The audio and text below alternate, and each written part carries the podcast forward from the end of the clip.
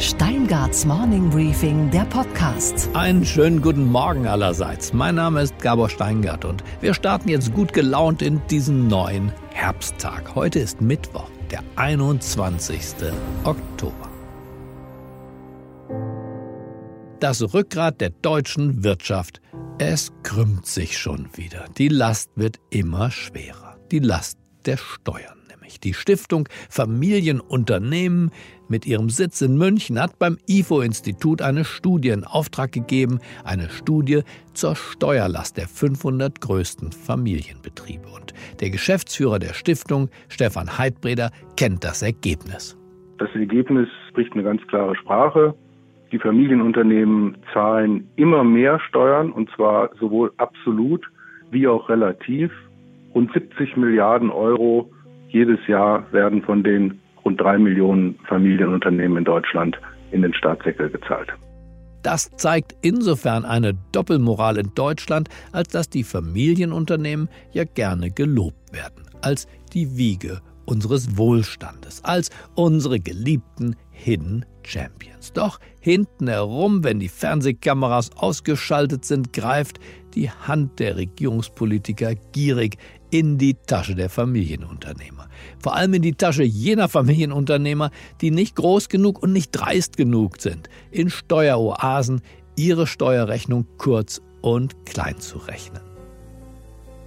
Eigentlich war ja zu Beginn der Merkel-Jahre versprochen worden, groß und kleine Firmen gleich zu besteuern. Rechtsformneutrale Besteuerung hieß das Versprechen. Stefan Heidbreder weiß, was daraus wurde. Die äh, Personengesellschaften in Deutschland haben eine durchschnittliche Steuerbelastung vom Ertrag in Höhe von 41 Prozent mittlerweile, während die Kapitalgesellschaften nur 36 Prozent haben. Da viele Familienunternehmen in der Rechtsform der Personengesellschaft sind und die allermeisten Nicht-Familienunternehmen in der Rechtsform der Kapitalgesellschaft, ist das eben der Kern vom Kern dieser Entwicklung.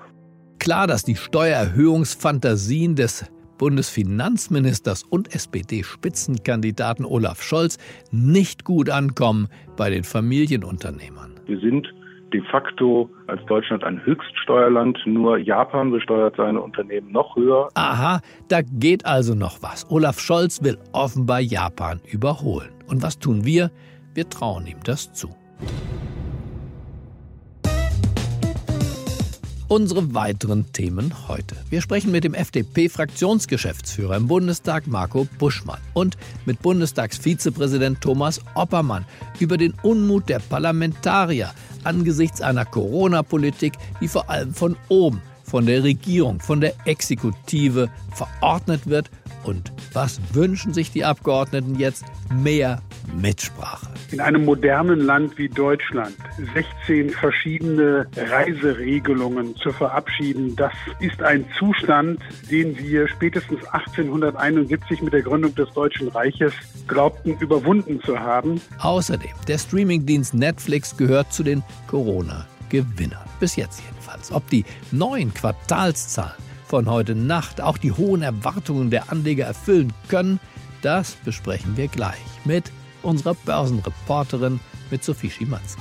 Und Sie hören, warum US-Präsident Trump bei der finalen Debatte mit Herausforderer Biden womöglich gar nicht zu hören sein wird. Und wir schauen zum Himmel, zum Mond, der bald nämlich besser digitalisiert sein wird als die Lausitz oder der Westerwald. Es regt sich Widerstand gegen die Corona-Politik von Angela Merkel, ihres Kabinetts und auch der Politik der Ministerpräsidenten. Dieser neue Unmut kommt nicht von der Straße, nicht aus den Anwaltskanzleien oder aus den Zeitungsredaktionen. Er kommt von dort, wo das Herz der Demokratie schlagen sollte.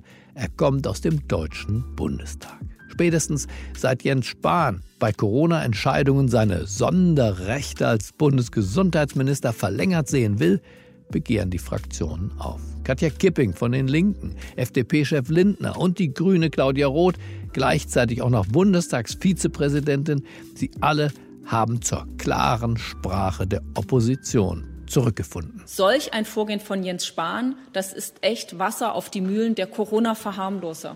So kann es nicht weitergehen.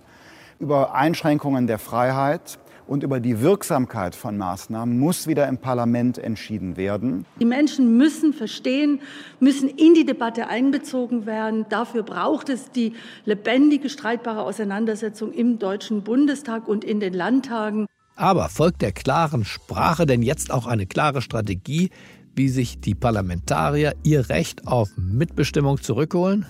Das frage ich zuerst Marco Buschmann, den Geschäftsführer der FDP-Fraktion im Bundestag. Ich sage einen schönen guten Morgen, Marco Buschmann. Schönen guten Morgen, Herr Steingart. Ich grüße Sie. Der Bundestagspräsident und seine Vizepräsidentin ermahnen den Deutschen Bundestag aktiver einzugreifen in die Corona-Politik. Es käme hier insbesondere durch eine ja, Übergriffigkeit der Exekutive zu einer Minimalisierung von demokratischen Rechten. Was ist da los im Deutschen Bundestag? Technisch steckt dahinter die pandemische Notlage von nationaler Tragweite. Das war ein Gesetz, das Befugnisse an die Exekutive gegeben hat, die eigentlich den Bundestag gehören. Für kurze Zeit hat das auch Sinn gemacht, weil wir gar nicht so richtig wussten, was kommt da bei Corona auf uns zu.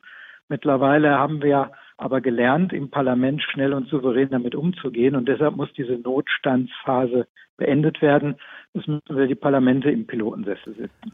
Der Gesundheitsminister hat aber genau das Gegenteilige im Sinn. Er möchte die Notstandsgesetzgebung über das Frühjahr 2021 hinaus verlängern. Sind Sie da dabei?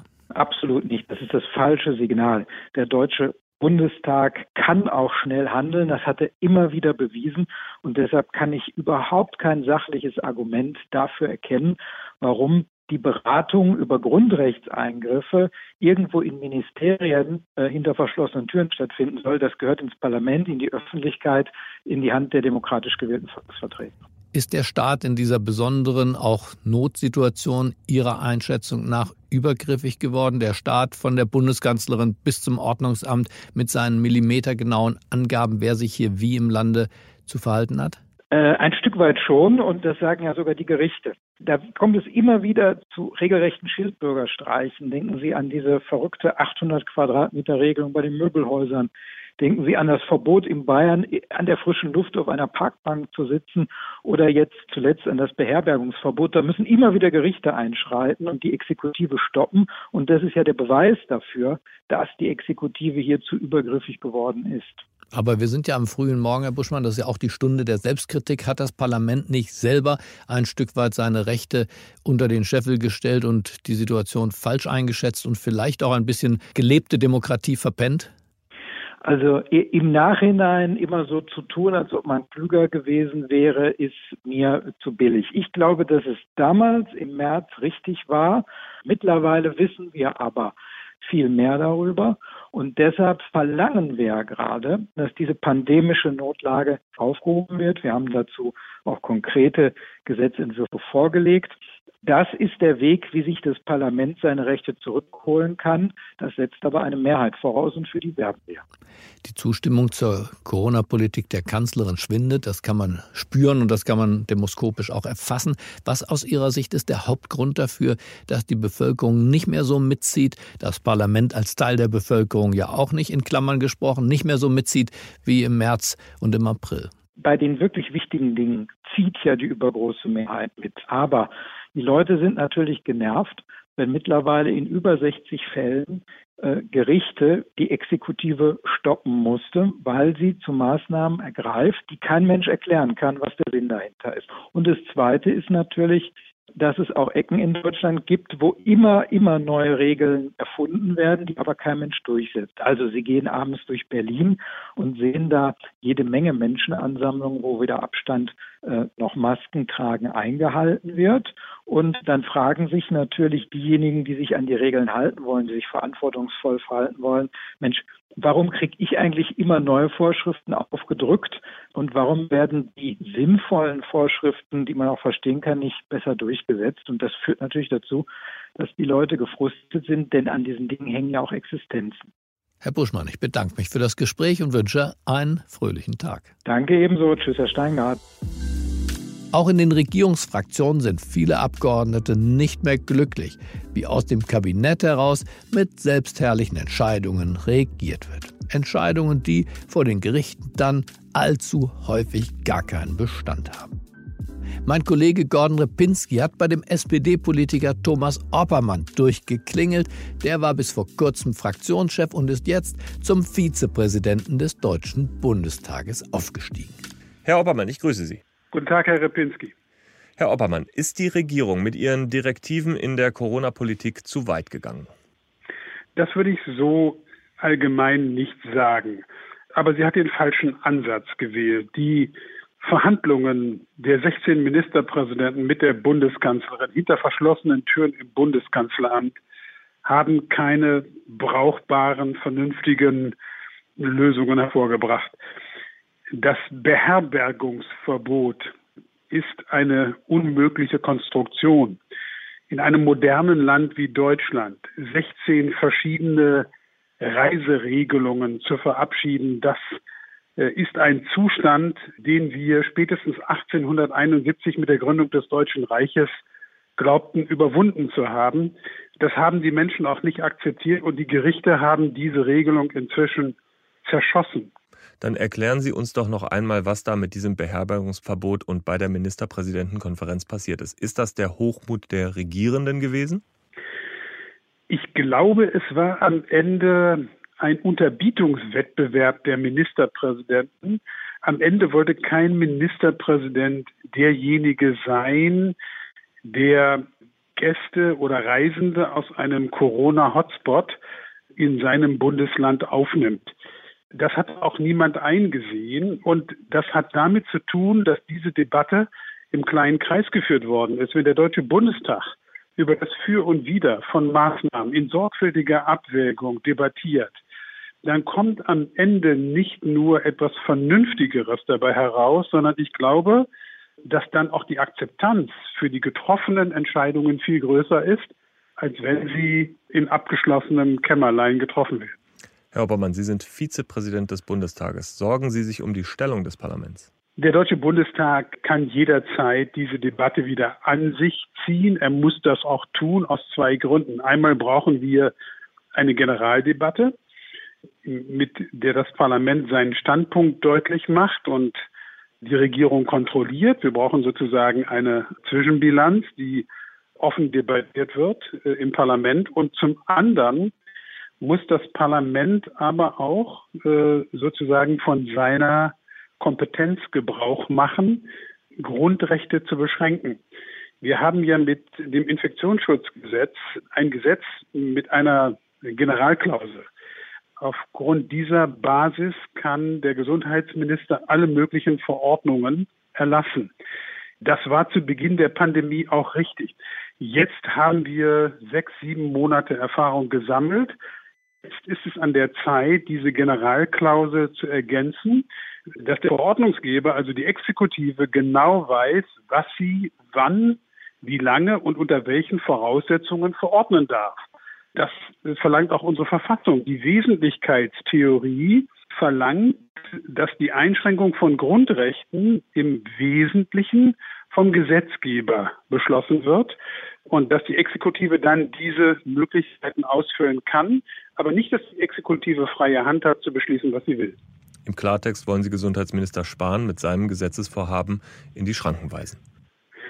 In jedem Fall muss sehr sorgfältig diskutiert werden, ob die Generalklausel und die Generalermächtigung im Infektionsschutzgesetz jetzt komplett entfristet wird. Der Bundestag muss die Voraussetzungen selber definieren. Herr Obermann, das ist ein Streit zwischen den Volksvertretern und der Volksvertretung und der Regierung steht dahinter auch eine tiefere Skepsis der Bevölkerung mit den Maßnahmen der Regierung in der Corona-Politik. Ich glaube, dass die Entscheidungen der Bundesregierung bisher mit großer Mehrheit akzeptiert worden sind, weil alles eingeleuchtet hat. Jetzt leuchtet manches nicht mehr richtig ein. Äh, also müssen wir den Begründungsaufwand erhöhen, aber nicht nur den Aufwand an die Menschen zu appellieren, sondern wir müssen ihnen Argumente liefern. Herr Obermann, ich danke Ihnen herzlich für das Gespräch. Ich danke auch. Fazit. Monatelang war es, als habe jemand die Pausentaste beim Deutschen Bundestag gedrückt. Jetzt scheint die Zeit der Zurückhaltung und der Verschwiegenheit vorbei. Die Parlamentarier wollen wieder mitmischen und das ist gut so. Und was, Gabor? Ist eigentlich heute in der Hauptstadt los? Naja, die CDU hat ein richtig faustiges Problem. Denn in Deutschland herrscht Corona und eigentlich soll sich keiner unnötig bewegen. Treffen Sie sich mit deutlich weniger Menschen, ob außerhalb oder zu Hause. Ich bitte Sie, verzichten Sie auf jede Reise, die nicht wirklich zwingend notwendig ist. Auf jede Feier, die nicht wirklich zwingend notwendig ist. Bitte bleiben Sie, wenn immer möglich, zu Hause an Ihrem Wohnort. Zugleich aber will dieselbe CDU im Dezember einen klassischen Delegiertenparteitag veranstalten, einen neuen Vorsitzenden wählen und 1100 Delegierte sollen dafür in eine Halle reisen. Aber darf die CDU wirklich 1001 ihrer Funktionäre irgendwo in Deutschland versammeln? Ich sage nein, aber Gordon Repinski, der Vize-Chefredakteur von The Pioneer, sagt ja. Und im Unterschied zu mir kennt er die Details. Guten Morgen, Gordon. Guten Morgen, Gabor. Ja, nicht ich sage ja, sondern die CDU sagt ja. Die wollen tatsächlich ihren Präsenzparteitag stattfinden lassen. Und zwar nach Lage der Dinge im Moment noch in Stuttgart. Mitten in einer Risikozone also. Und äh, das liegt daran, dass in den Statuten ein reiner Digitalparteitag nicht vorgesehen ist und die Partei einfach keine andere Lösung findet, um ihre Parteispitze zu wählen. Immerhin, im Moment denken sie über einen neuen Ort nach. Aber 1001 Delegierte sollen sich bewegen im Dezember. Das heißt also, der Sachzwang würde sich hier durchsetzen? Im Moment sieht es so aus, wobei die Lage in der Corona-Pandemie natürlich sehr dynamisch ist. Aber sie finden keine Lösung für eine Briefwahl oder für eine dezentrale Lösung. Im Moment wird darüber ernsthaft nachgedacht, nicht nach Stuttgart zu gehen, sondern nach Leipzig, weil da eben die Pandemiezahlen viel geringer sind noch. Aber auch das würde natürlich bedeuten, dieselben 1001 Delegierten müssten aus ganz Deutschland anreisen. Und das heißt, Gordon, in Stuttgart ist die Halle gemietet und die Hotels gebucht? Ja, ganz genau. Es wird teuer, das alles zu stornieren. Das ist ehrlich gesagt auch der einzige Grund, der im Moment noch für Stuttgart spricht. Und das muss die CDU lösen. Am Montag will der Parteivorstand final entscheiden. Ich kann nicht glauben, dass im öffentlichen Raum für Normalbürger 50 bis 100 Menschen erlaubt sind und die CDU sich mit 1001 Menschen trifft. Vielen Dank, Gordon, für die Informationen. Danke dir, Gabor. Und was war heute Nacht an der Wall Street los?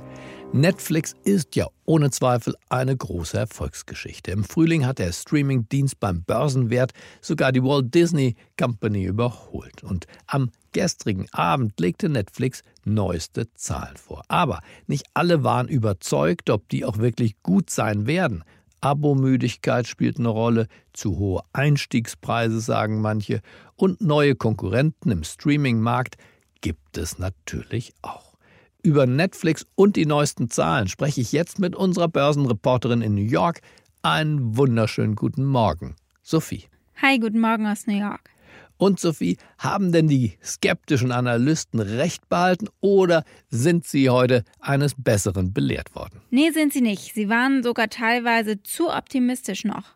Äh, zumindest was den Gewinn betrifft, äh, da haben sie ziemlich deutlich überhalb der tatsächlichen Zahl gelegen mit ihren Schätzungen und es gab weniger äh, weltweit neue Abonnenten, als sie das geschätzt hatten. Allerdings hat Netflix die Umsatzerwartungen übertroffen.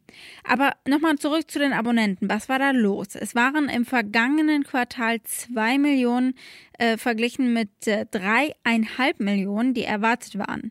Und äh, um diese zwei Millionen mal ins rechte Licht zu rücken, im selben Quartal im vergangenen Jahr hat Netflix 6,8 Millionen Abonnenten hinzugefügt, ganz ohne Pandemie. Netflix sagt jetzt, sie hätten das verlangsamte Abonnentenwachstum weitgehend erwartet. Äh, die Rekordergebnisse des ersten Halbjahres seien schuld. Da haben sie also äh, Zuwächse im zweistelligen Millionenbereich verzeichnet und äh, deswegen hat es jetzt eben abgenommen, sagen sie. Grund ist aber auch klar die Konkurrenz, äh, die in dieser Phase einfach erfinderischer geworden ist. Walt Disney zum Beispiel fokussiert sich gerade äh, komplett eben auf das Streaming-Angebot, weil die Parks nicht mehr laufen. Und der CEO Reed Hastings hat im Earnings Call auch gesagt, sie konkurrieren eigentlich noch viel breiter. Again, you know, we compete so broadly. We compete for time against, you know, TikTok and YouTube as well as HBO, as well as Fortnite. So really the the limiter for us is, you know, what's the quality of our service? Um, how often, how many nights do you say, oh my God, I want to go to Netflix and, and, you know, watch the next show? Die Aktie ist nach diesen Ergebnissen nachbörslich um etwa 6% gefallen. Aber gucken wir mal nach vorne. Das ist ja eigentlich wichtiger für die Anleger. Äh, für das vierte Quartal hat Netflix 6 Millionen zahlende Netto-Neuzugänge bei den ähm, Abonnenten prognostiziert. Äh, deutlich mehr als jetzt eben im vergangenen Quartal, aber immer noch deutlich unterhalb der 8,8 Millionen, die es im letzten Quartal 2019 gegeben hat, also im vierten. Und was, Gabor, geht eigentlich gar nicht? Dass Donald Trump und Joe Biden offenbar ja nicht in der Lage sind, zivilisiert miteinander zu sprechen. Deshalb muss jetzt während der finalen Präsidentschaftsdebatte, die heute Nacht, also von Donnerstag auf Freitag stattfinden wird, zwischen Amtsinhaber und Herausforderer ja zum letzten Mittel gegriffen werden, einer Abschaltvorrichtung. Den Kandidaten wird zeitweise während der Debatte das Mikrofon abgedreht werden. Auch im eigentlich unabhängigen Organisationskomitee für diese Präsidentschaftsdebatten wollten sie sowas wie bei der letzten Debatte nie wieder erleben. Well, then you know what? No, no, no, we're done, we're done, sir. We're moving on to the next. We're moving. Bat hits you over the head, that's not an idea. Everybody Antifa in your is administration bad. tells you the truth is a, has a bad idea. Can I tell you what? You have no ideas that are. Antifa, Antifa is a dangerous All right, radical gentlemen, we're now moving on to the Trump And Biden records. Wer allerdings hofft, dass der Moderator Trump oder auch Biden mitten im Wort das Mikrofon abdreht, weil sie was besonders Dusseliges gesagt haben, der wird enttäuscht sein. Denn nur bei den jeweils zwei Minuten langen Eingangsstatements zu jedem neuen Themenkomplex soll das Mikrofon des Konkurrenten stumm geschaltet werden. Für alle anderen Momente sind dann die beiden Kontrahenten selbst zuständig, ihre gute oder nicht so gute Kinderstube entscheidet. Oder aber der Zuschauer entscheidet, denn der hat mehr Macht als die Journalisten im Raum und mehr Macht als der Präsident und sein Herausforderer. Denn der Zuschauer hat die wirkungsmächtigste Ausschaltvorrichtung genau vor sich liegen, direkt auf seiner Fernbedienung. Okay, Gabor, und was hat dich heute Morgen wirklich überrascht? Dass der Mond in zwei Jahren besser erschlossen sein wird als weite Teile unseres Landes. Zumindest was das mobile Internet angeht. Bis 2022 will die NASA zusammen mit Nokia ein 4G-Netzwerk auf dem Mond errichten. Dort sollen Masten aufgestellt werden, damit die Astronauten einer Mondmission ihre Instrumente auch überwachen, das Mondfahrzeug navigieren und natürlich Videokonferenzen mit uns auf der Erde veranstalten. All das, was man in der fränkischen Schweiz, dem Thüringer Wald oder auch dem Schwarzwald gerne tun würde, wenn es denn flächendeckend 4G gäbe. Aber weil ich ja weiß, dass Sie tapfer sind, möchte ich Ihnen nicht vorenthalten, dass Nokia den Internetzugang auf dem Mond wirklich zukunftssicher ausbaut. Die Masten können ganz unkompliziert auf 5G hochgerüstet werden. Wenn Sie also das nächste Mal wieder irgendwo in der Digitalisierungswüste Deutschlands stehen, schauen Sie einfach in Richtung Mond. Dort, wo die Zukunft zu Hause ist.